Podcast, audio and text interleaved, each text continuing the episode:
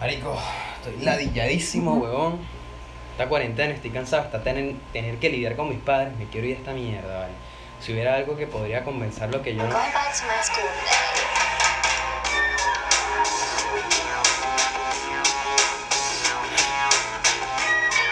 esta mierda. Dense la boca que empezó yo. Bueno. Bienvenidos a un nuevo episodio de Escuela de Nada. El podcast favorito del único oso que mamaría huevo por dinero. Winnie puta. Suscríbete. I'm going back to my school today.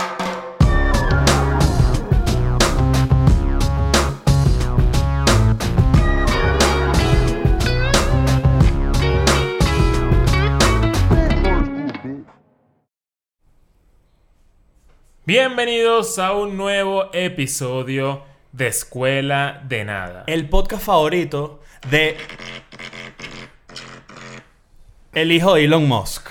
Claro que sí, gracias a la gente de mi casa por habernos recibido una vez más. Eh, gracias también a, al mundo. Yo creo que más, más, que, la- más que gracias de- a, a Chiqui por habernos recibido es por todavía no haberte votado que nos permite seguir Pero estas las haciendo orquídeas que tienes atrás, ¿no? Están llenas de polvo. Mira. Claro que sí, culpa mía. es que dejé la ventana abierta. Coño. Claro. El otro día alguien te comentó, comentó eso, ¿no? Que las Sí, flores atrás... lleno de odio. No, vale, pero ¿por Comentario qué? lleno de odio. Hay que... ¿Qué ladillado tienes que ser? De no, verdad. pero es que la gente es muy... eh, Esto es- siempre lo hemos dicho. A la gente le encanta herir. Claro. Cuando tú pones un video de tres Son- personas eso- anota ese tema porque eso está bueno. ¿Por qué a la gente le gusta herir? Pero eh, cuando tú pones un video opinando de un tema, por ejemplo, y lo ven en promedio 70.000 personas, eh, son 70.000, son 140.000 ojos, digamos 139.800 porque debe haber alguno que le falte Estadísticamente uno. debería haber un pirata. Exacto. Claro, claro. o dos. O dos. Eh, y la gente está pendiente de lo que hay del fondo, del, del televisor, de las matas, de la cocina, de, de cómo está Nacho. Buscando está Leo. detalle, buscando claro, buscando. También- Yo tam- también lo hago con mucho contenido. Claro, que no, y Escuela de Nada más se presta mucho para el Easter egg. Claro. Que Es nosotros general- de vez en cuando dejamos algo por ahí. A veces lo han notado, a veces no. Claro. Solamente los verdaderos alumnos. Ahora, bienvenidos a un nuevo episodio de Escuela de Nada. Hoy estamos, ¿qué? En el episodio número 162. Sí, señor. Tenemos muchos Ya vamos para el episodios. 200. Sí. Si, si 162 te parecen pocos, puedes ir a Patreon, donde hay más de, más de casi 100 episodios exclusivos y 200 posts O exclusivos. sea que hemos hecho aproximadamente unos 220 episodios de Escuela de Nada. Carajo. casi 200 horas. Teniendo en de- cuenta- Ininterrumpido. Ininterrumpido. Muy bien. Ininterrumpido. Claro que sí. Claro que sí. Oye, pero Noveno ininterrumpido. Sí, Claro que yo, sí. yo pasé una muy, mala- muy mala noche. Muy, ¿Por muy qué? mala A ver, noche. Yo cuéntame. también estoy mal. Tenido dolores de cabeza bastante fuertes. No, bueno, espérate un segundo. Yo ayer amanecí con una contractura en la espalda que tuvo que venir un quiropráctico Claro. a, la, a la casa. Y bueno, Y me dio coronavirus. ¿Tú has visto esos videos que son un quiropráctico haciéndole algo a una, a- usualmente a una mujer, y, la- y el tipo le hace así, ¡prac! Y la tipa, ¡ah! Eso es Pornhub. Y el, exacto, y el, copy, el caption del meme dice Qué como chimbo que... qué raro que pongas en Pornhub quiropráctico. Claro. Y que vine a arreglar unos pies y terminé con el huevo mamado. Ah, pero tú también, ¿no? Te has sentido malito. Me sentía malito. O sea, no mal, mal eh, tipo fiebre, sino que me cuesta dormir. Yo me cuesta todos los días como a las 4 de la mañana aproximadamente. tú, ta- tú también, ya tú estás en ese tren, yo voy camino.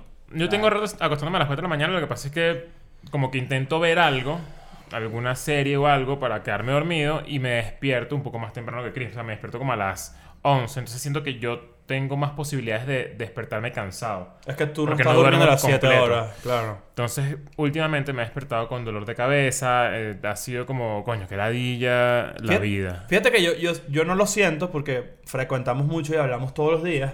Pero si ves los comentarios, por ejemplo, de los videos de YouTube, sí se siente que los tres, de alguna manera en específico, estamos cogidos por la cuarentena. No necesariamente mal, porque no tiene, que, no, no tiene por qué ser una forma chimba de ver la vaina.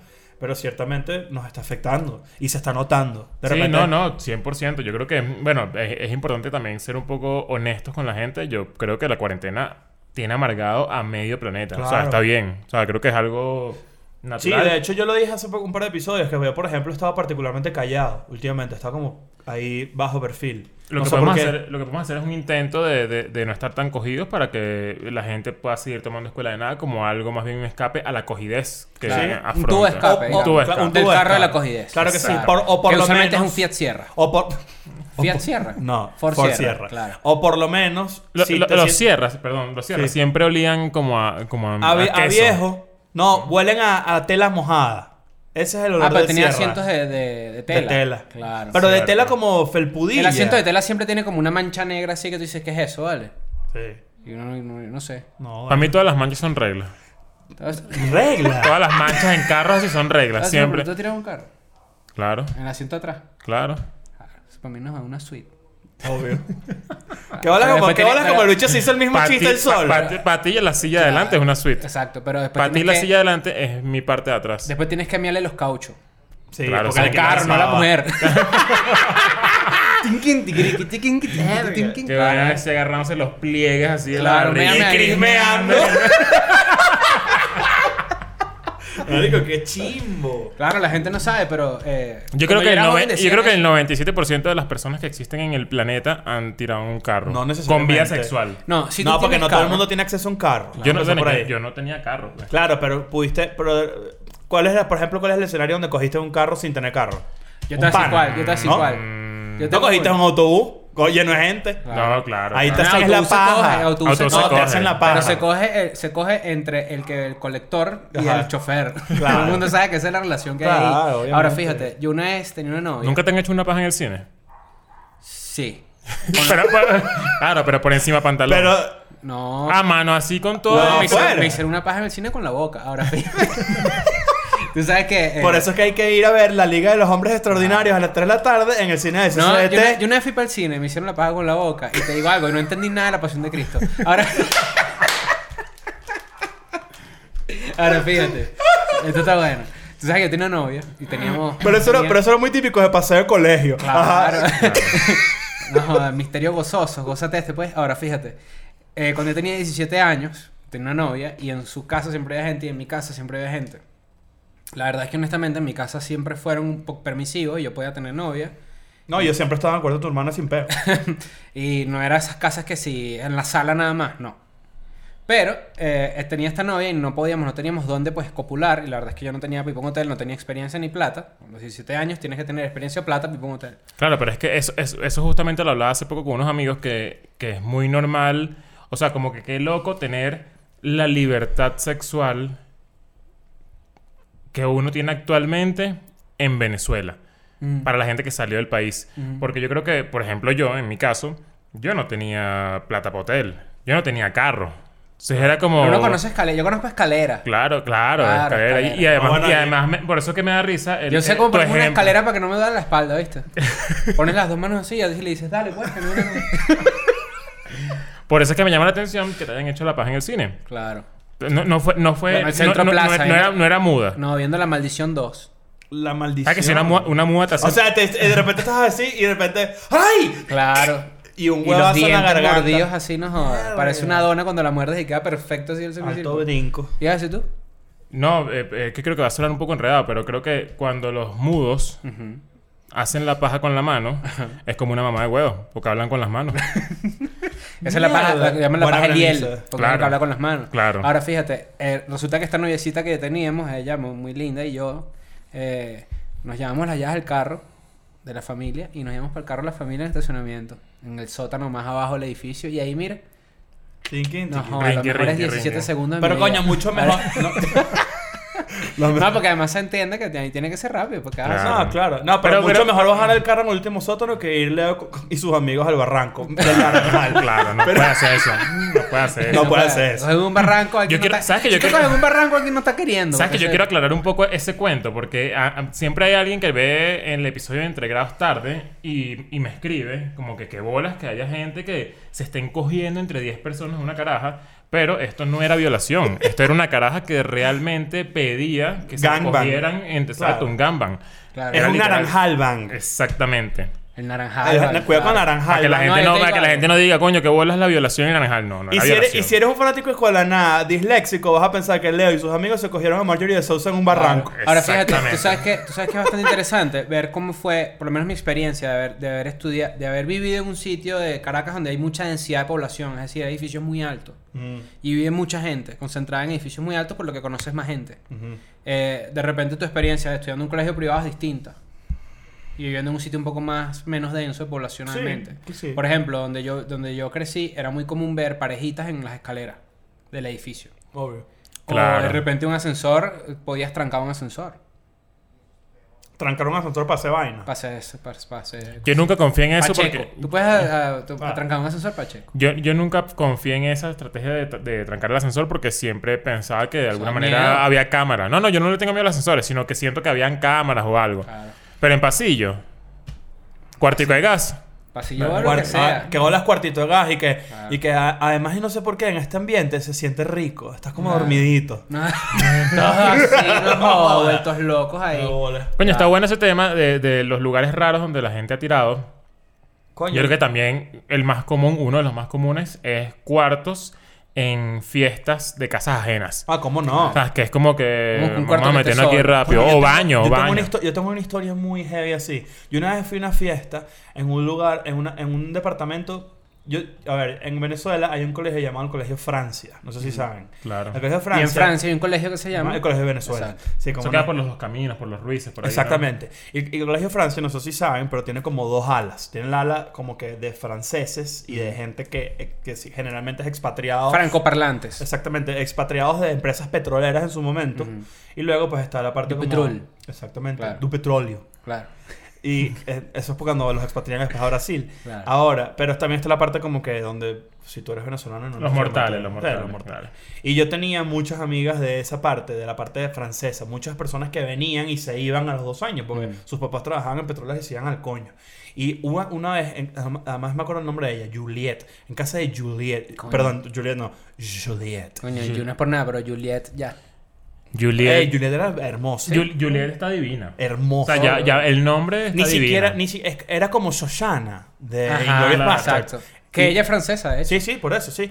Yo Eh, solamente conozco a imagínenla dos por ahí. Juliet y las dos están divinas. Sí, las Juliet. Es que ese nombre, sí, el nombre, las Juliet están divinas. Juliet. Bueno, yo tenía... yo- Juliet Mar, cuidado también. No, todo lo que tenga nombre de- referente a, a- a- a- a Juliet patrimonios naturales, no. Ya, cosas perdón. con mar, cosas, todas esas vainas no, no son. mi, Ju- mi hermana. Sí. Bueno, pero eso no, pues. Estoy diciendo que no. No, claro. Hay que pedir, no, Chris. Claro, ¿tú sabes cómo que es? no, claro. No, está bien. Claro. Igualito que son edificios de la abuela que se cayeron en el 99. Ahora. Ahora, pero mira esto. ¿Qué pasó? En ese, eh, ella tenía, los- obviamente la gente, esa gente tiene muchísimo dinero, porque trabajan petroleras Claro. y toda la vida. Y además, sobre todo, principios de los 2000. Dice la gente expatriada siempre tiene plata. Claro, Te tienen que pagarte porque todo. te ¿no? pagan todo. Claro. Y yo, eh, y nosotros estábamos, esto estoy hablando 99 por ahí, o sea, había dinero en Venezuela, Claro. más todavía. Este, ¿Ya tú cogías en el 99? No, no, no, no, Ah, no, para Es una, buena, coño. es una buena para decirle a la gente que se fue de Venezuela así, que no digas que eres inmigrante y que eres expra- expatriado. Expatriado. No, yo soy expatriado. Verga, claro, sí. ¿y qué- ¿Quién te pagó? No, no, mi Rappi. trabajo. Estoy pensando que. Es que Rappi paga mi- Rappi me pagó la casa. Estoy pensando que ya. Que, que, que bolas, que nunca tiramos en el siglo XX. Nunca.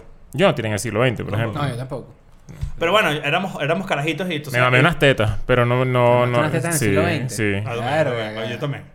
¿Tú también tomaste una teta en el siglo XX? Como no, mi mamá y... Ah, claro, sí, sí, sí. Ajá, yo también. Entonces... No, yo tú también. Ajá. Pero escúchame. Entonces, ¿qué pasó? Hoy estamos carajitos con Ah, todo. carajitos, estamos Sí. carajitos. Pero entonces, ¿qué pasó? Este, este departamento tenía como tres pisos. El- era la, la última parte del edificio. Era burda recho. Y eh, Era lo que llaman un pen penthouse porque, Era un, era- porque era la parte penthouse. pen, claro, era un pene claro. penthouse, pero no de pene, sino de la pasta pene. Exacto. Ahora, ¿qué es lo que pasaba aquí? Los papás de Juliet, antes de irse de Venezuela, le dijeron, ok, toma el departamento una noche, nosotros nos vamos a un hotel, haz la fiesta de despedida con tus amigos. Mierda. Te estoy hablando de un peo medio American Pie. Piensa en American Pie. Los franceses son, son, son, Son así, son europeos. Piensa en American Pie. Piensa en American Pie. Claro. Un poco de carajitos por toda la casa. Para la gente más para acá, Proyecto X, una vaina así, Ajá. Claro. fumando, no sé qué. Uno está... Yo llegué, marico, literal como si fuera el protagonista de una película. Yo así, mierda.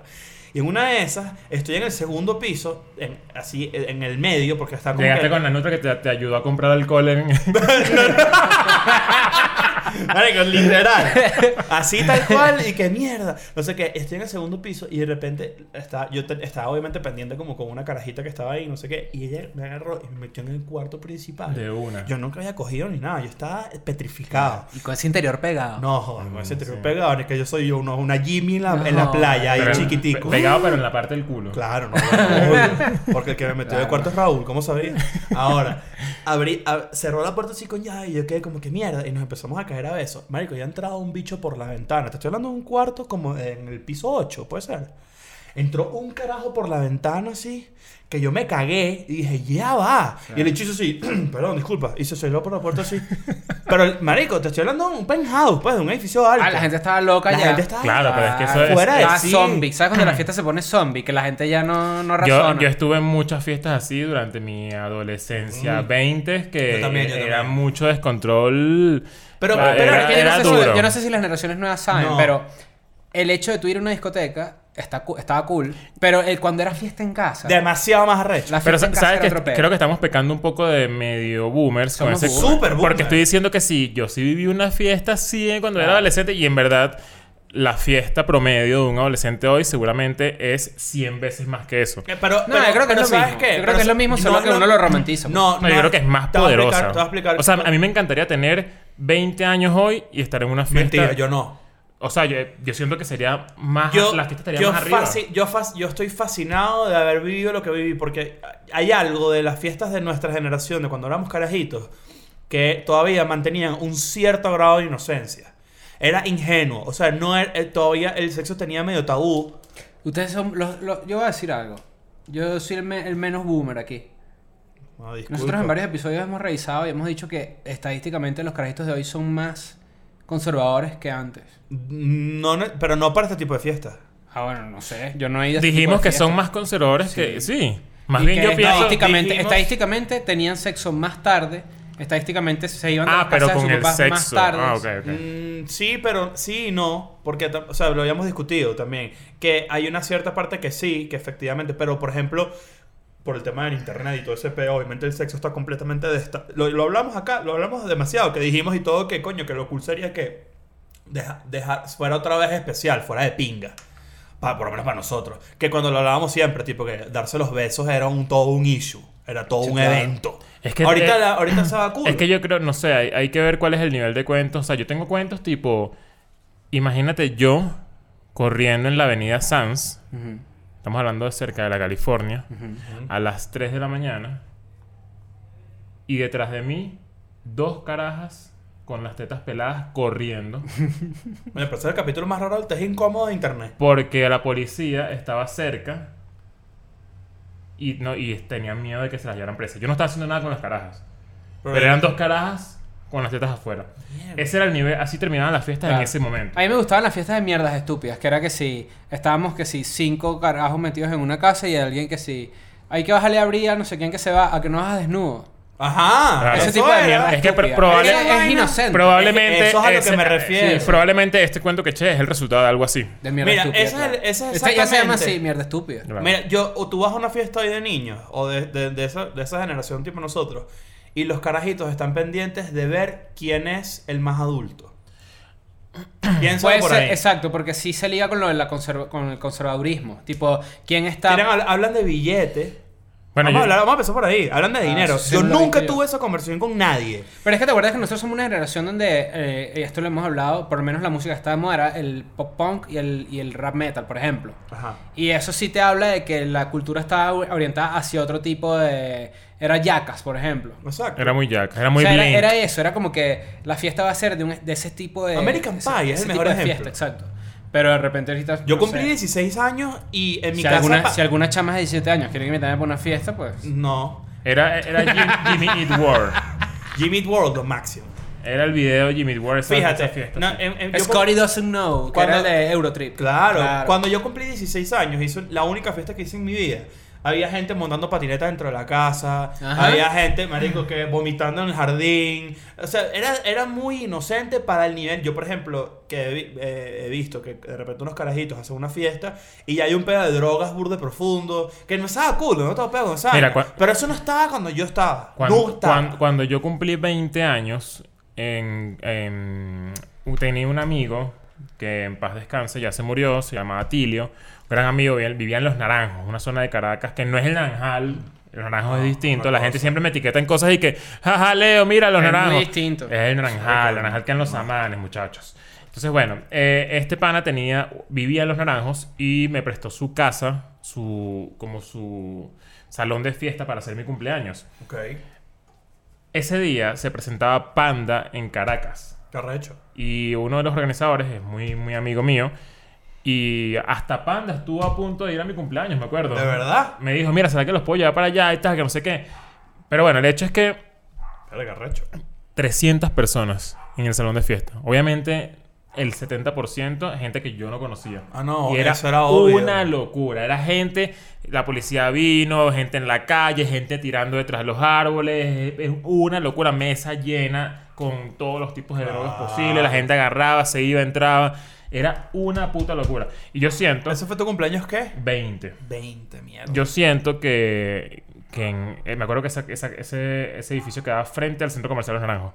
Que yo siento que la gente hoy en día, los chamitos hoy en día, los que tienen 20, 19, 18 años, son más joyas.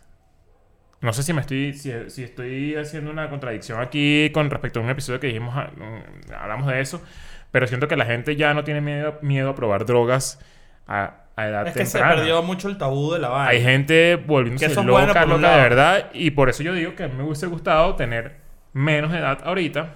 En una época donde hay un poco más de acceso a ciertas cosas y donde también hay un poco más de mente abierta a otras. Yo creo que, yo creo que es todo lo contrario. Bueno, me, que me gustaría que la gente opine. Sí, que la gente, hay, claro, hay gente que nos ve acá que tiene sí más menos de que- 20. Yo sí siento que la cultura se ha movido hacia un hacia una especie de, de self, de como de cuidado personal, de estar bien, como que hay menos tabús con respecto a salud mental y ese tipo de cosas que sí eran lo que llevaban a los carajitos de antes a actuar de formas erro- erra- erra- erráticas, pues. Sí, sí. O sea, por ejemplo, era más fácil que tú tuvieras un pedo en tu casa y que tu escape fuese la droga en vez de, eh, coño, saber que estás mal y de repente apoyarte de un amigo, una cosa así. Yo siento que los carajitos hoy en día tienen eso más internalizado. Pero, pero vamos, o sea, segmento un igual, poquito es lo, más. eso- es, igual es lo mismo. Es el, el mucha- es, es el carajito fiestero. ¿Sabes? No necesariamente el carajito artista o el carajito más conectado. ¿Sabes qué pasa ahorita que no pasaba Hay un antes? carajito Que sí- fiestero. Esto, esto sí, lo, sí Sí creo que lo sea... hay, pero, también, pero también digo, o sea, yo puede ser que ahorita haya, que haya más consumo de droga porque está menos hecho un tabú, pero si es fumar más weed, ¿a quién coño le importa si eso no hace No, nada? O sea, obvio. es- de eso estamos claros. Ahora, lo que yo sí siento es como que hay. Y es. No es porque yo lo haya visto de primera mano, sino que sí cuando veo memes, por ejemplo, que es una forma de medir como que dónde está la cultura de esos chamos. El que, que es boomer. Ujú.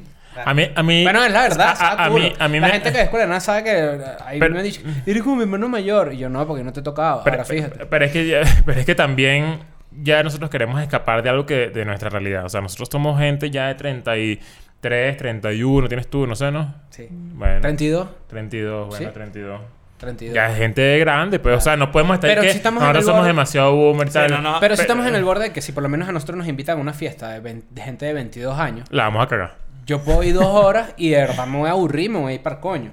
Parcoño. Claro, a menos que digan saquen el Rumi o el Catán. Oh. Coño. ¿Sabes que yo no soy así? ¿Cuánto haces ese clic en el que ya vas por una fiesta y dices, ¿sabes? Me gusta mi juego de mesa? Ah, muy distinto. A esta, a esta edad. Pero ¿sabes, sabes, A sa- ¿sabes que sí creo que, que pasa que, que- que no pasaba antes? Que eh, los estereotipos que consumían ciertas drogas ya variaron. cambiaron. claro. Por completo. O, o cambiaron o se unieron todos. Porque ya hay gente que tú ni puta idea que te imaginas que se caga pases, cayéndose pases, por ejemplo. Claro. Sí. Algo muy, muy sencillo, muy básico. O sea, Hay gente no- que le da no- la utilidad, tipo, o sea, la utilidad a la droga, tipo, mierda, necesito Bueno, ya la, activarme. la púquico. cocaína, eh, o- o- la utilidad de la cocaína, o sea, donde hizo el boom, fue en Wall Street. Claro, pero será, no, no sé, 80. soy ignorante con respecto al hecho, con respecto a este tema, pero no sé si sigue catalogándose de uso recreacional de la droga. Sí, claro, no, por por supuesto. 100%. Pero si es para algo, si tiene un objetivo. No, bueno, todas las drogas tienen un objetivo, solamente No, porque que su una- abuso o su transformación. Claro, pero si nosotros estamos, en, nosotros estamos en un sitio, ¿verdad? Y, no empezamos, y, y empezamos a fumar marihuana y es tipo, para chilear es uso recreacional. Es su- ponte tú, no te tomas unas birras, sino que te fumas un... Ajá, y si, te, y Ajá. si te fumas un porro para levantar Pero para lo hacer que tu digo es lo trabajo, siguiente, si eso tú es estás en tu trabajo y estás así de huevón y dices, mira, necesito levantarme aquí, te lanzas tú un guacata. Eso es uso recreacional también. No Sí, pensé que de uso recreacional es la droga que uno O sea, tú en el estás- recreo Exacto, centro comercial. tú, estás siendo muy, marico. estás siendo muy literal. estás sí. siendo muy literal. Ah, bueno. Cris, y que- y Está que, bien. ah, no es Ahora, para- bueno, no- este fue nuestro primer tema. Mira cómo lo va a ligar. Vamos a cerrar este Este fue tema el con... tema. ¿A ustedes los han visto tirando? Exactamente. Ustedes lo han visto tirando. A mí no. O han visto tirando. O han de repente se voltean así y... Coño, pero ¿qué son estas nalgas, vale? Claro. Eh, ¿Ves lo de dumb shit? Me acabo de acordar de... de- Yo he hecho así, puertica así, puño. Kun, claro. Me lanzó el cum. Ah, no pelado así. Cum. Cum. Y el tipo sí que No, y puso- Michael Jackson así. Claro. El Mira se- el esta, esta mierda estúpida que yo que una vez hice, me acabo de acordar. Estaba con mi mejor amigo y mi mejor amiga. Y empezó a llover. Y nosotros estábamos los tres en la casa y que vamos a mojarnos, dale. Y bajamos por la calle a mojarnos. ¿Qué eran ¿Ves? Pero gays? ¿Ah? pero es lo que digo que era mierda estúpida. Es como, o sea, asumo que la gente todavía lo hace, pero eso era básicamente. Era uno se toda hace mi diversión giraba en torno a eso. Pero esa pendejada es Cogía divertida. igual y salías igual y te deprimías igual y te despechabas igual, pero sí había como más estúpido, ¿sabes? Siento Sí. que hoy sí es menos Hay, estúpido. hay, hay, hay cierto. Hay como cierto pedo romántico en hacer estupideces. Porque además es muy hollywoodense. Claro. O sea, vamos a empezarlo por ahí. Eso está Eso sí en el carro, en el que así que. Ajá. Claro. Eso y de está repente sí entra por un túnel, plas, Claro, muerto para el claro, coño. Claro, ¿verdad? Looney Tunes. Exacto. Ahora, eso está súper sugestionado por Hollywood. Porque tú dices, voy a. De hecho, nosotros tuvimos esta conversación. Ellos te marcan cómo es la conducta adolescente. Cómo Exacto. debería ser un O adolescente. sea, por ejemplo, tú y que nos echamos hace en la gira, que nos echamos una caminata en Europa. Ajá. A ti, te- a ti ese momento, con- caminando como por Madrid de noche y viendo así las vainas, hablando huevonadas con nosotros, fue como que tú dijiste, ese para mí es un momento impresionante. Sí. Y eso es una estupidez. Sí. Y es una estupidez súper romántica. Es como las películas de Coming of Age. Verdad. es como que Este encuentras es un momento. Absolutamente coming of age. Claro. Entonces, vas a. Dicho esto, Dicho esto, mira cómo te lo va a ligar porque es un go pelado. dale. Muchas de esas actitudes que uno ve ahorita en retrospectiva te pueden causar vergüenza. Claro. Claro. Ahora, uno debería estar avergonzado de eso. Depende de tu ¿Por personalidad. qué, existe, por donde- qué existe la vergüenza? Yo te puedo explicar por qué existe la vergüenza en principio. La vergüenza nace cuando a ti te empiezan a enseñar de pequeño las cosas que no debes hacer. O sea, tú, por ejemplo, cuando tú empiezas a crecer, de primero, todo lo que tú haces de bebé es un condicionamiento familiar, digamos, te lo, felicitan y te lo aplauden. Porque estás aprendiendo a hacer vainas. Hasta que comienzas, ya cuando agarras un poquito más de independencia como carajito, empiezas a explorar vainas que de repente no deberías estar haciendo, como meter el dedo en el enchufe, las clásicas. O bueno, o, o- o- o que tu tío te invite para, la- para Claro. el cuartico de atrás. y Es que ese tipo, ese tipo de cosas es, eh, por lo menos la vergüenza, yo lo ligo mucho con decepción porque a veces me avergüenzan cosas de mí mismo y es lo que estoy realmente es decepcionado de mí mismo. Claro, pero a eso voy. Entonces, ¿qué pasa? Cuando eres carajito te empiezan a decir las cosas que no debes hacer, lo- la forma de, de- de reprimirte y de reprenderte es precisamente que tú sientas vergüenza por lo que hiciste. Entonces, eso no se hace. Entonces te, te regañan Claro. y tú te sientes O como que, cuando te dicen así, no sé si ustedes le decían así, eres mongólico, ese tipo de... Claro, no, Claro. no, obvio, Exacto. obvio. Este, o sea, es que tu mamá y yo estábamos hartos cuando tú eras carajito. Entonces, ¿qué pasa? ¿Quién tendrá el padrastro más joven del mundo? No era- Neymar. Neymar, Claro. que ya no es, porque ya la mamá descubrió que era gay. que era gay. ¿Qué bola es esa vaina? Era trepa Claro. gay, claro. Para la gente que Trepa, no sabe, trepa Neymar gay. tenía un padrastro trepa, de 20 trepa, años. Trepa, claro. gay. Exacto. ¿Te gusta esa canción? Imagínate tú. Bueno. Sí, el, el cuento es ese, que la mamá de Neymar, bueno, coronó un carajito, pues. Sugar Mami. Está bien. Está bien. Claro. Y después Neymar. descubrió que era gay. Sí, Pues bueno. Sugar Mami está poco, poco aceptado por la sociedad. ¿Por qué? Sugar Mom. Sugar Daddy es ya como que común. Es una o sea, cougar. es común. Claro, pero una Sugar Mami que es como que, bueno, yo quiero un carajito y lo voy a mantener. Y, y Cougar. que me coja. Una ya. cougar. Claro. Pero no están, está igual de visto.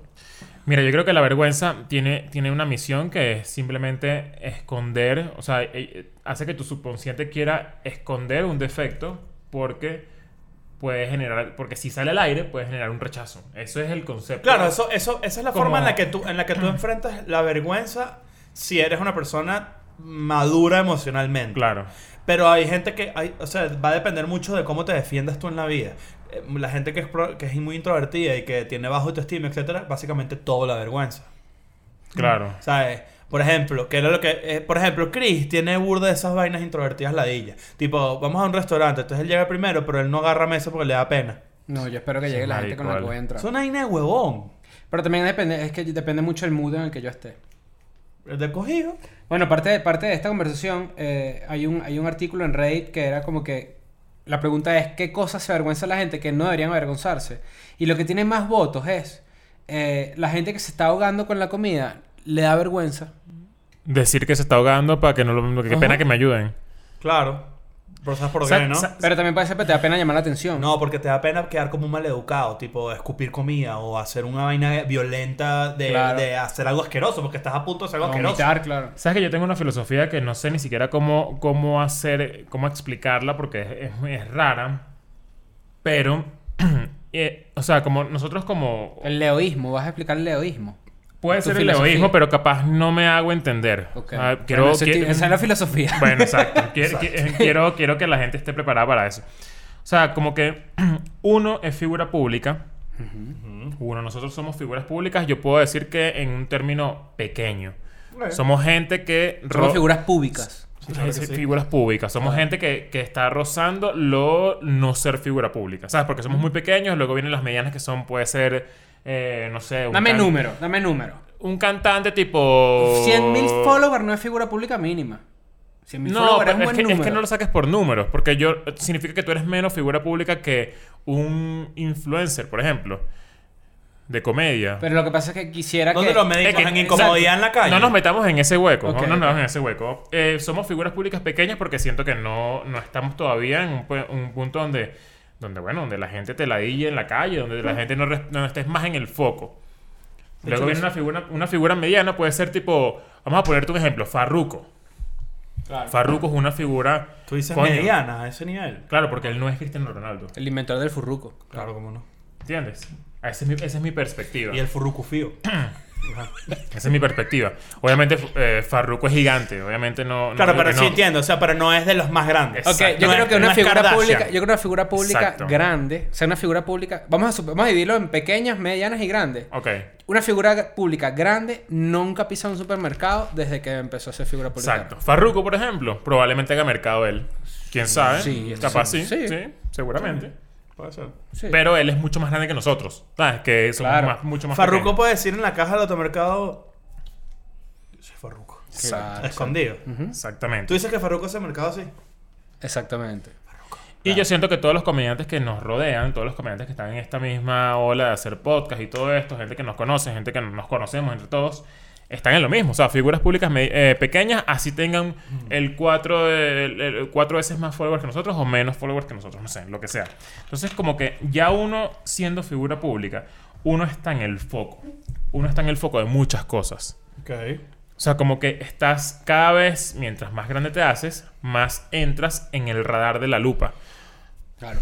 O sea, como que En probabilidades de, de ser enlupado. estás expuesto a un descubrimiento permanente de algo que tú hayas hecho en el pasado y que pueda ser conversado, debatido. Sí. Bueno, Sí, el perfecto ejemplo de esto, por ejemplo, cuando alguien se lanza a pre- a presidente de Estados Unidos, por ejemplo, pasa por un proceso, un proceso que, que lo llaman vetting, que es un proceso como de revisión de todo su pasado para ver qué coño de, de asquerosidades le pueden sacar sus rivales. Que por de, de hecho Exacto. eso es un proceso de, que se llama campaña negra, que, Claro. de- que es más, hay una estrategia para la gente que tú de repente, o sea, lo, lo hemos conversado y para la gente que se tripea el tema político a, de- a profundidad, las campañas negras son esos momentos donde la, la, la campaña opuesta... Donde le sacan los trapos sucios. Exacto, empieza a sacar de los trapos sucios y generalmente, si se dan cuenta, esto es un dato curioso, todos esos trapos sucios salen a la luz. Lo más cercano o- a la elección Lo más posible. cercanos a la elección posible para que no les dé el tiempo a la gente de corroborar que es mentira. No, no, no, Eso y, está y eso lo- perfecto. y es- la gente también sabe que eso no se hace y entonces... Claro, Eso está no perfecto es para ético. eso está perfecto para complementar mi idea, porque entonces cuando tú estás en el foco, tú, tú vives expuesto 100% a que la gente esté cazando como esas cosas que te hacen como co- que, A- a que te resbales. Sí, a que te resbales de alguna manera o, o X, que pase lo que sea con respecto a tu nombre en la internet o en el universo del showbiz. Entonces, mi estrategia personal, que es una vaina que yo aplico desde toda la vida, El leoísmo y viene. sin ser figura pública incluso, es que hay que ser siempre 100% transparente. O sea, Estoy demasiado de acuerdo. 100% transparente. O sea, si tú en algún momento de tu vida, por decir algo, voy a poner un ejemplo, este, le escupiste eh, o le, metiste una patada por el culo a un niño. Eso tiene que salir de tu boca Antes que de otra antes de que antes de que seas más grande. Siempre tienes que ser demasiado... Dice que esa es la forma de no avergonzarte, de que las cosas no te cansen. Exactamente. Es que de una manera u otra, de una manera u La otra lo honestidad, anula. la honestidad es an- antídoto a la vergüenza. Exactamente. Eh, la- la Eso es una buena manera de verlo, pero muy básica. Pero, Pero sí va también- por ahí. O sea, es es, que- como que a cualquier acontecimiento mediático o intento de ridiculizar tu figura, tú tienes que estar un paso adelante siempre. Claro, esto es lo que dicen, por ejemplo, en comedia, que es que si dicen siempre que un comediante que está empezando, si tú tienes un rasgo particular tuyo, cuando te montas en una tarisma y la gente lo ve, si tú te autorridiculizas a ti mismo, la Lo gente anulas. ya... Exacto. Esa, esa es una, una- una forma de verlo que Bueno, funciona. yo, yo esto yo lo conté en uno de los primeros episodios de, de Escuela de Nada, pero yo, cuando yo era redactor de Urbe, el semanario este famoso de los 90, yo estaba, me acuerdo que estaba en una fiesta, no me acuerdo cómo era el, el peo, pero yo terminé escupiéndole la cara a una caraja. Claro. Le escupí la cara. Marico, ¿por qué? Pues tenía un zancudo. Tenía un Claro, zancudo ahí, claro. pues. Mira, tiene un zancudo ahí. Estábamos borrachos y no me comenzamos como a discutir y ella como que estaba medio alebrestada, yo le escupí Mierda. y ella me escupió de vuelta. Y Y luego- entonces era como que ya, y era como que ya, vale, Se ya, qué, cayeron qué al lata. locura. ¿Cómo coño le voy a escupir una caraja, sabes? Como que, que feo. Y la ¿Estabas caraja- borracho? y la- es de bolas, obviamente. Típico, ¿no? Y la caraja, Salí de borracho. le Salí de borracho. Mierda. y la caraja me denunció. Mierda. Me denunció. Me denunció, me llamaron a mi casa. Mira, tienes una orden de, De por denuncia. parte de denuncia por parte de esta caraja porque, bueno, como que tuvieron un problema y tú la escupiste. Y yo como que, bueno, ok, está mal que la haya escupido, es una caraja, eso no se hace, es la única vez en mi vida que yo he hecho eso. Pero y no, yo dije, denuncia por esa vaina. No, no, bueno, ¿Te acuerdas que sí? Sí puede, obviamente puede. Saliva. O sea, sí, está bien, pues. O sea, sí, es, violencia. mal, es violencia, Claro. sí, 100%. Y cuando eso pasó, lo Entonces, primero no, que... Si tú le vas a escupir a alguien y la persona no hace así, ah, está mal. Y lo primero que pasó Ay, cuando cagué, eso, cuando eso, cuando, cuando pasó eso, es hice un artículo en el periódico de eso, contando lo que hice. Claro. Dije, yo no me, o sea, yo no puedo, Lo anulaste rápido. yo no, no puede ser que esto dentro de cinco años mi carrera de alguna manera florezca, por decirlo así, Y que una estupidez como esta, borracho, cuando era un adolescente, me saque de contexto y entonces sea como que ¿Y qué bolas con la persona? Claro, no, después, después nos hicimos hasta panas y todo, o sea, Claro. como que cero peo. Fíjate, fíjate Pero que lo que dices es tan importante. Hice el cuento en una página completa y dije, yo le escupí una, en la cara una caraja. Y listo. Y, y- y yo siento que de alguna manera estoy siendo muy honesto con la gente que me sigue y les estoy diciendo, mira, pasó esto. De alguna manera la cagué, porque si la cagué, fue mal, o sea, una mala decisión adolescente. Bueno, ya pues, uno es la que caga. eso, a la Es que le para- vergüenza admitir que, este- que estuvo equivocado. Claro, no, espérate un segundo. Y sobre todo en, las- en- en épocas de redes sociales donde en verdad tú deberías mantener una idea de que tú no cometes errores. Y eso es una vaina también que va muy en línea con lo que estás diciendo y al mismo tiempo también puede ser tu jodida si no lo haces bien. Por ejemplo, si tú haces, si, si tú haces algo X y una persona lo saca de contexto, pero tú lo reconoces en, las, en, en- en redes sociales, por ejemplo, de manera pública, lo que sea, de repente lo haces más grande de lo que iba a ser.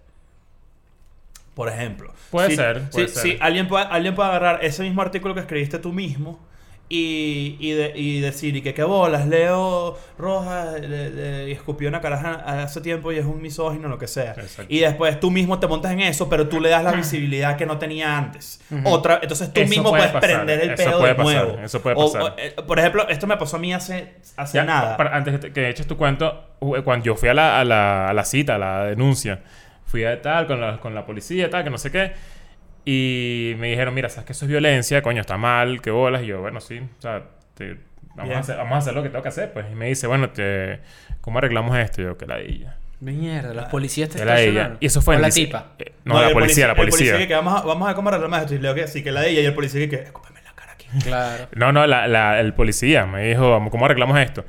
Y yo me acuerdo que yo tenía 5 mil bolívares que me había regalado mi papá de Navidad para comprarme una guitarra. Ah, yo me acuerdo de este cuento. Y tuve que dárselos al policía y no... Karma. pa- pa- Y el policía se compró una guitarra. y el policía se compró una guitarra. Y, y fundó Y el- The Police. Y el bicho agarró 5 mil... Le di los 5 mil bolívares así en efectivo, toma. Qué rechera. Y el bicho agarró la hoja así, hizo así. La hoja del caso. Qué Y te, te puedes ir para tu, pa' tu casa. Bueno, pero está, pagaste. A mí me pasó hace, hace nada, hace días. Este, clásica ola que yo recibo mensual de hate, de repente se, la gente se activa. Te, te he lo dicho que lo, se lo cancelaron ahorita. Otra vez. Sí, no, vale, jodas, estoy no más jodas, cancelado. Más cancelado que, que- una- que- que la temporada 14 de... No, que No, que bien, tienes que portarte Sense8. bien. Que Sense8 en Netflix. Ahora. Te- te tienes Lo peor es que la- sen- ¿Sabes la- qué? Te, te tienes que censurarte a veces. Nah.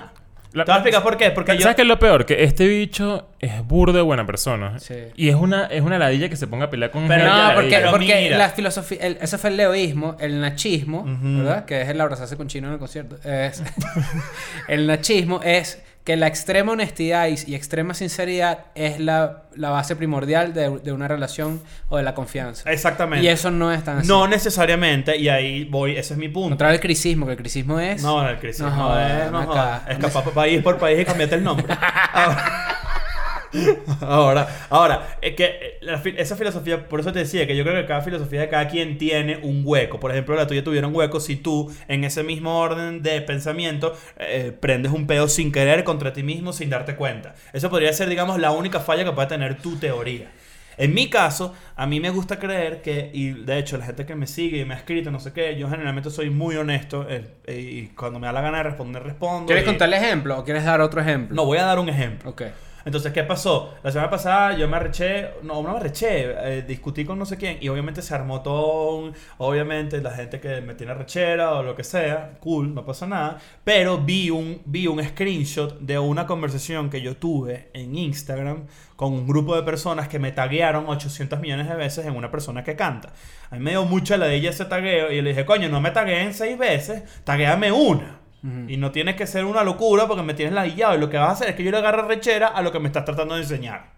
Eso fue lo que yo escribí. Honesto, sí. Honesto, sí. Ahora, Puede- puede considerarse puede que fue interpretarse much. patán. Claro. Demasiado. De hecho, lo fue. Entonces, cuando yo vi Claro, eso... fue 100% patán. Cuando yo lo vi, cuando yo lo vi y dije, además yo, lo que la gente no sabe, es que a mí me, ¿lo estás viendo o qué? No, me da risa, me da risa toda la situación en el escenario. Claro, es que, le- y sobre todo que ese, ese día, yo, sé- yo te lo tengo que admitir, yo ese día estaba muy en mal humor y estaba súper cogido.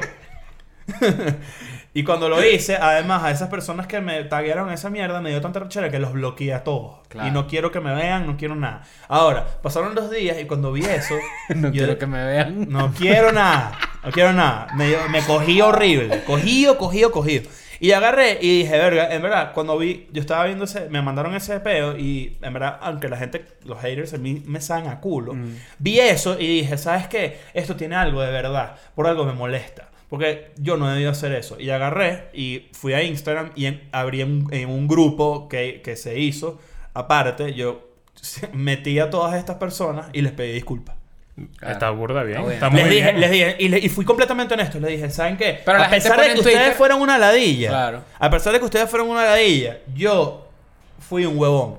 Fue un patán. Claro. Y, no, y no ha debido ser así. No es la manera. No es la manera. Y, sobre- y ellos me dijeron, en verdad, nosotros nos tomamos a cómico y ya. Claro. Pe- y de hecho, fue alguien que lo sacó de contexto y yo me- Pero, pero cuando bien. ponen para poner patán y eso sí ponen, pero las disculpas no las ponen. No, no, no, no. Y, no y, y de hecho. Tampoco yo es para que las pongan. No, no, pero- no, es que no lo hice por eso, porque, porque tampoco, pero sí les dije como que, ¿saben qué? En verdad, muy cogido de mi parte, exageré en mi reacción.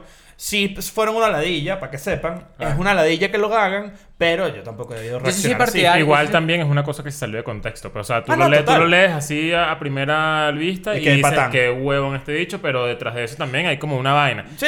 Pero, el- pero el, el- el punto es que eh, hay que dejar de pelear Ahora, me avergoncé, Pero yo sí de- soy- me avergoncé de lo que se pudo haber interpretado de Claro. eso, sí. Pero claro. yo sí soy partidario de que hay cosas que vienen con el oficio y con cualquier oficio hay ciertas vainas en las que uno tiene que ceder. De repente ese sí es el crisismo. El crisismo es que hay que saber cuándo dejarse joder. Dejarse joder. Hay que saber cuándo dejarse joder. Sí. Ese es el crisismo. También. A ver, a ver, profundiza. Yo creo que yo estoy ahí Ah, contigo. bueno, estoy ah, ahí bueno. contigo un poco. Por lo menos. yo- eh, eh, vamos a suponer un escenario. Yo voy a su- al supermercado, ¿verdad? Y hay un O montón bajo de... una tienda de perfume. Exacto. Llego al supermercado y de repente eh, se me colea alguien, ¿verdad? Ok. Y se me colea alguien y ahí eh, mi, mi lógica siempre me indica que hay que saber qué batallas escoger. Porque hay batallas que vas a perder. Entonces, si yo le- vamos a suponer que se me coleó una persona, una vieja, ¿verdad? Claro. Y- pero yo estoy súper apurado. Y la señora empieza a tardarse, tardarse, tardarse, tardarse, tardarse. Mucha gente diría, señora, yo estaba adelante, yo estaba primero que usted. Y tienes todo el derecho y toda la razón. Pero hay batallas que vas a perder. Porque ponerse en esa, eh, ¿para qué? Claro. O sea, esos son, ese, ese, ese Es no si válido, el es válido. ejemplo. Lo que pasa es que a veces también te inunda el sentimiento de justicia. O sea, eh, eh, nosotros venimos más de un lugar donde la justicia es inexistente. Entonces, siempre vamos a querer pertenecer a algo donde veamos que se haga algo de justicia. Si tú, tú me vas a decir a mí que no sentirías bien si tú le dices a la señora, señora, perdona, pero yo estaba adelante. Mierda, no me di cuenta, disculpa. Y ella se pone atrás y tú vas del tiempo que ibas. Claro, pero en mi cabeza yo Ahora, tienes razón manejo, también. manejo mil escenarios de lo que puede pasar. Desde el peor, a- desde el mejor, a que la señora me dice, ay, disculpa, no te vi joven. Y yo le digo, no, no, tranquila, quédese, tiene pocas cosas, qué sé yo. Hasta el peor, en donde yo digo, mierda, yo soy extranjero, aquí en México, Sí, claro. se me voltea todo el mundo encima, me tengo un peo, Sí, todo sí, sí. porque no me esperé cinco minutos. ¿Sabes? O sea, y también es parte de, de una, de como de... Es como, hay un carajo que se llama David Foster Wallace. David Foster, déjame asegurarme porque no quiero cagarla. David Foster Wallace tiene un libro de ensayos arrechísimo que se llama Lo- El Lobster. eh, Pero es, ¿cómo una- se es llama? una filosofía medio zen. Bueno, David Foster Wallace hizo una vez una, una, un commencement speech, que son estos discursos que dan en las universidades. Ok. Y, el, di- y básicamente... Consider the Lobster. Buen libro. Ajá, de David Foster Wallace hizo un, hizo un ensayo que era como que... Donde da un ejemplo de unos peces. Ujú. Entonces es como que los- un pez le pregunta al otro que cómo está el agua hoy y el otro pez le dice cuál agua. Y básicamente es una manera de reflejar de que tú, como tú estás metido en el contexto en el que estás, no te das cuenta de que lo que realmente está pasando. De hecho. Consider the Lobster, estoy recordando y estoy viendo acá, este es exactamente el libro que se- del que se basa ese, ese speech. Ujú. Muy bueno, por cierto. Exacto, el, el, el speech se llama This is Water, lo pueden buscar en, en, en, en YouTube, dura 20 minutos, es demasiado recho y te abre la mente a un montón de cosas, como que por ejemplo, hay que ser mucho más empático en la vida, que es uno de los mensajes que nosotros siempre dejamos, y es como, a veces esa señora que está en el supermercado, que se me colió, yo no sé por qué está pasando ella. Claro. Yo no sé si esa señora tiene un pedo de cáncer en su casa, qué sé yo, X mierda, pues, o sea, ese tipo de O vainas me- simplemente es huevonía y ya. Y no, o sea, yo, yo siempre pienso, cap- esta es mi frase, seguro no lo hizo con mala intención. Y ya. O sea, es como que me, me- me- me quiero casar con eso a que yo volverme loco y decirle como que... Ahora, a mí no me está vieja la fallo, así como hemos enumerado los fallos que ustedes han dicho, el cricismo tiene un fallo claro, que es el que si tú eres quien escoge cuándo te dejas joder, de repente tu criterio no puede ser tan bueno y te dejas joder en momentos en los que no tenías que dejarte joder. Exactamente. Por ejemplo, suponemos que estás en una oficina y te dicen, mira, tienes que quedarte tres horas más, tienes que quedarte hasta las 12. Ay, pero me van a pagar extra. No, tienes que quedarte hasta las 12. Ah, bueno. Tú te vas a quedar ahí todo... El claro. cricismo dice, de repente si yo me quejo y vaina, Me pe- ese es el peor escenario. ejemplo. Exacto. Claro. Ese es el peor. Sí, Hay que o sea, saber. cada, cada, cada vaina tiene su fallo. Y yo, o sea, yo, por ejemplo, usted, además ustedes lo han visto, sobre todo cuando nos vamos de gira. Tipo, a mí me gusta, fíjate, yo cuando alguien me dice, mándame un saludo de cumpleaños que me da ladilla y no me gusta, nunca lo pienso tipo, ah, que ladilla. Siempre pienso como que, ¿por qué yo importo? No como yo, que yo lo hago y yo digo, esto a mí me cuesta 30 segundos y esta persona lo va a recordar para toda su vida. ¡Mierda! Pero fíjate que al final siempre lo termino haciendo, pero, por ejemplo, pero yo, yo lo que pienso es, prefiero hablar huevonada contigo. ¿Quién eres tú? ¿Cómo te llamas? ¿Qué Yo, haces? yo le he respondido a gente que me ha pedido saludos y le he dicho, mira, te voy a ser sincero, yo no soy de esos. O sea, yo no soy, de, yo no soy de, de- de mandar saludos ni nada, de grabarme, no, no, la verdad es que no lo tripeo mucho, pero le puedes mandar feliz cumpleaños de mi parte a tu amigo, ¿sabes? Como que, no sé, intento como que también negociar, porque yo no soy así. Pero es que la, O yo, sea, de no ahí viene, y yo creo que ahí sí los, los personal. y los tres estamos alineados ahí. Nosotros no pensamos en que la DJ te manda un saludo, pensamos en yo no importo tanto. ¿Por qué coño te importaría tanto? Pero al mismo tiempo, claro, uno no sabe el valor que tiene el mensaje que nosotros damos acá o lo que sea para la gente que está afuera. Solamente, bueno, eh, tuvimos contacto con eso cuando fuimos de gira y nos volvió mierda. Ya hablamos de esto 600 veces. Pero, Yo les, quiero, le- yo les quiero leer un mensaje, lo estoy buscando. Bueno, eh, o sea, aprovechando mientras tú buscas el mensaje para terminar un poco la idea de, de- de- de mi filosofía, yo creo que eh, obviamente el ejemplo que yo puse eh, fue bastante como alto porque fue un, un caso muy particular, pero yo intento adelantármele siempre a la gente cuando sé que es como lo que tú has hecho también, que he visto. Por ejemplo, tú pusiste de tu foto de perfil una foto de carajito eh, burda de flaco, que fácilmente pudo pasar como le se le hicieron a Neutro Shorty, Ujú. Que un- le encontraron una foto de carajito y entonces le hicieron como meme, ¿entiendes? Claro. Eh, Eso también es una También depende técnica. del oficio. pero es que eso es muy de comediante. Comediante que no se burla de sí mismo o no. Marico, porque uno Claro, es un pero, es, monito, pero, es lo que pero uno sea es lo que sea, monito. sea lo que sea, es una técnica al Ah, no, final. sí, o sea, claro. Mira este mensaje que me 100%. llegó a mí. Este mensaje que me llegó a mí. Hey Chris. O sea, son cuatro burbujas, ¿no? La primera es Hey Chris. La segunda es Marico, sé que parece. MRC, que es Marico. Sé que parece súper confianzudo. y My lo Chemical es. Romance. Ajá, exacto. sé, que, sé que parece súper confianzudo y lo es, pero es que necesito un código de PlayStation 4 de 50 pesos mexicanos. y yo no tengo a nadie en México que me pueda hacer el favor. Y como tú estás allá, para ver si me puedes hacer la segunda. Se lo hiciste. no. ¿Qué es eso? Para gente vale. también pide unas mierdas, David. Claro, ¿Qué es eso? pero, o sea, entiendo que, bueno, de repente no conoce a nadie en México, pero está Google, pues. En, en Google puedes encontrar a alguien que te ayude. A mí- pero a me, mí- me da demasiada risa el- recibir ese mensaje porque me dice dos cosas. El sentimiento de familiaridad que la gente puede tener es mucho más amplio de lo que uno cree. Es O sea, mucho más amplio, pero, marico, yo, a mí me llegó ese mensaje también. ¿En serio? ¿El Sí. mismo bicho? No sé si es el mismo, pero era como que necesitaba comprar algo aquí. No sé si era eh, para el PlayStation, Ah, no sí, recuerdo. es el mismo. Y... No, menos mal que ya saben quién soy yo entonces, porque no me mandaron un carajo. Pero yo lo leí y mi reacción fue la misma que tú ahorita. Fue como que, coño, pero que, que coño es no jodas, si es arrecho. que Yo comprándole una vaina en el Oxxo. que- Ahora, Pero, mucha pero- risa. pero tú tienes me que dio pensar risa, esto. pero también digo... O sea, es el, equi- es el, el lado opuesto a un saludo. Pero o sea, tú- es- tú me tienes estás que pidiendo pensar plata, esto. me estás pidiendo un tú poco cuando, de- estés, cuando Tú cuando estés haciendo esto, tú tienes que pensar que a Leo le daría, hacer, le, le daría la de ella hacer eso a su hermano. Claro. ¿Sabes? Imagínate una persona que no conoce. Pero- O sea, a nosotros, a o cualquiera de nosotros. A mí me daría ladilla hacerlo por ustedes. Lo haría. Pero a mí me da mucha risa. Pero me daría mucha ladilla. Pero imagínate como que, a ver, que ladilla. Vamos, ok, te hago el favor, no me da Pero imagínate a una persona que no nos conoce. ¿Tú sabes qué me da vergüenza a mí? Además de pedirle 50 pesos a la gente. Entrar a una tienda y no comprar nada. Mm. O sea, me causa, el- al igual que salir de... Mire, yo soy tan A mí eso me da mucha no pena porque yo soy... Te estamos dando insight aquí, minuto 50. Pero eso me da miedo a mí porque yo siento que van a pensar que Ah, robé. robando. A mí el salir de una tienda y que suene la alarma... Sí. sonar- salir de la tienda y que suene la alarma. Yo soy tan introvertido, me puedo morir. Ah, no, yo también. ¿En Y serio? cada vez que Yo yo, hago salgo así. de una tienda, cada vez que yo salgo de una tienda y tengo bolsa, yo hago así. Yo primero si lanzo suena. la bolsa, a ver si suena, y después paso yo. Pero, Sí, sí, sí. y a veces suena, eh, eh, esto me da demasiada risa, porque en México pasa full, no sé por qué. Suena la vaina y volteas y el vigilante que. Sí, sí, sí. Claro. Yo ni Pero entiendo el feeling. Claro. Entiendo el feeling. Oye, Bueno, buenas, buenas formas de vivir cada quien. El, de- el leoísmo, el nachismo y el cricismo. claro. Cada- La escuela de, ni- el- la escuela de nadismo, que es. eh, La corriente filosófica. el el- la comedia es todo lo que da risa. Exacto. Exacto.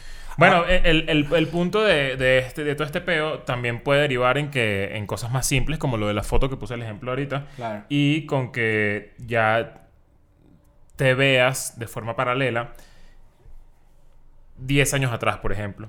20 años después, en el 2040, ¿nos va a dar vergüenza escuela de nada? Yo creo que sí. Probablemente Bueno, sí. ya va, espérate un segundo. El otro día vimos un pedazo del primer episodio y nos dio cringe. Eso fue hace dos años. Claro, pero, la ver- pero esa vergüenza viene desde un lugar de, eh, cuño, ¿y qué bolas es eso? Y después dice, eso fue parte de mi crecimiento y ya lo dejas. Si no te da vergüenza algo que hiciste hace 10 años... no maduraste. Exacto. No, no, no, Ese- hubo, no hubo un Ese es el crecimiento mejor- ese es el mejor- importante. ese- esa es la mejor frase que hemos dicho en todo el episodio. Voy, pero y le voy a agregar algo. Y si, y si no superas esa vergüenza rápido y no dices es parte de, de quien soy hoy, maduraste menos todavía. Porque a juro tenías que haber pasado por ahí. Imagínate ver algo de- de hace 15 años y decir, coño, qué bola, está burda de bien. Raro. Sí. Rarísimo. Raro, o sea, te fuiste para abajo. Yo ahorita que tengo 7, o sea, yo cumplí, tengo 32, yo empecé a trabajar en comedia a los 24. O sea, tengo 8, años trabajando en comedia.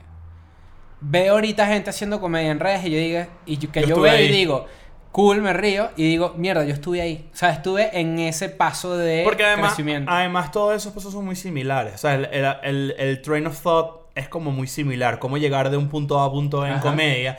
Tú lo puedes, tú puedes decir, esta clase está empezando y va por buen camino. Sí. Tú lo puedes ver perfectamente.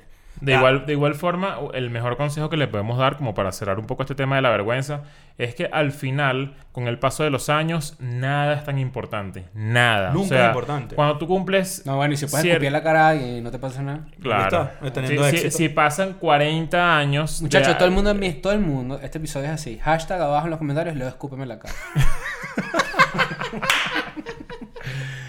Pero dentro de 40 años, tú, te- te- o sea, tú vas a decir, voy a hacer una lista de las cosas que me preocupaban cuando yo tenía 33. Y vas a decir, qué pendejada. O sea, qué bolas que a mí me preocupaba algo como eso. Yo no sufro de esa... Qué bolas que a, a mí me cancelaron por un screenshot de una vaina. ¿Sabes? Como que qué mariquera de yo, verdad. yo no sufro de eso de memes que yo he visto que sí, cuando te estás bañando y recuerdas una conversación y, y- y recuerdas cuando la cagaste. o Yo lo sufría mucho hace 5, 7 años. Ya no. Ya, ya me acuerdo. Claro, porque estabas más cerca también del evento. Esa- y, no, y, me, y me acuerdo de, de- me acordaba de cosas viejas de carajito. Digo, como que, ¿sabes? Como que. No, pero, que- pero, que- pero ese feeling es cómico. Ese feeling como de, de ya- escalofrío de vergüenza. Uy. Pero ya no me da tanto. Ya No. me acuerdo de cosas que hice chimbas y digo. No, la Ay. personaje ya está bien violada. Mira, Chiste parodia. mira, está bueno, está bueno este tema. Estoy en contra del chiste parodia, ¿viste? Para que sepas. No, chiste parodia es bueno. Podemos debatirlo si quieres. Bueno, vamos a dejarlo para otro episodio. Ok. Bueno, entonces, vamos- pero si quieren pónganse a discutir. Por cierto, por cierto, eh, un pequeño callback antes de cerrar. Este, mucha gente, no sé si a ti, pero mucha gente me escribió con respecto al tema de los masters. Ajá. Buena, buena discusión y siento que los dos teníamos razón y siempre va a depender de qué parte del catálogo del artista estemos discutiendo. Si son temas buenos, es muy probable que hagas dinero rápido. Si son una mierda de temas, como la mayoría de, de la música, probablemente no, no veas tanto, sino lo ves como un Eso, artículo eso- de arte. eso podemos de hecho hacer un episodio como más general de eso para ver qué, qué tal y, y ver qué otras matices le sacamos a, a ese debate que está bueno, en verdad. En verdad está bien interesante para la gente que le gusta el music business. Bueno, vámonos pues. Vámonos ¿Para dónde nos vamos ahí? Claro. Para, para otro episodio. Para el episodio Ah. que tenemos que grabar. bueno, recuerda- ya recuerden, este, hoy es miércoles 6 de mayo. Tenemos pendiente que... Miremos, ya empezamos a ver las audiciones. Ya, ya estamos viendo las audiciones, ya tenemos el 80% de la gente que está seleccionada para la siguiente fase. Eh, es importante que, bueno, que, que- que se mantengan ahí activos porque por ahí les vamos a lanzar la información completa de lo que viene. Ahora, yo diría que, bueno, en unos días van a tener el anuncio ya de, de, ya sabrán. de cómo Mira, muchas gracias esto. a toda la gente que participó. Un coñazo de videos. Demasiados videos, demasiada gente talentosa, demas o sea, no tienen idea de la cantidad de vainas que nos mandaron, que de hecho hay que ver qué hacemos con eso porque es mucho material, es muchísimo material. Es muy arrecho, de verdad. Y, y, y, y lo vamos a tratar de que por lo menos la mayoría de ustedes brille, aunque sea un minuto con nosotros. O sea, Ahora. de alguna manera vamos a conseguir de que, de que ustedes salgan en nuestra. O sea, y, la gente que ve Escuela de Nada los vea, porque en verdad hay vainas muy arrechas. Ahora, hablando del EDM Got Talent, va a ser oro. Oro, oro. Oro, Absurdo. oro puro. Muchachos, va a quedar hermoso. Y usted y todos los demás podcasts y todos los demás amigos, vayan a copiarse cuando quieran. Recuerda que hoy más que nunca debemos quedarnos en casa. Hazlo por ti, por tu familia, por todos. Estamos en la fase 3 de la epidemia de coronavirus, el momento más crítico y con más contagios. Hay muchas personas enfermas que necesitan hospitalización, por eso hay que proteger más a las personas con obesidad.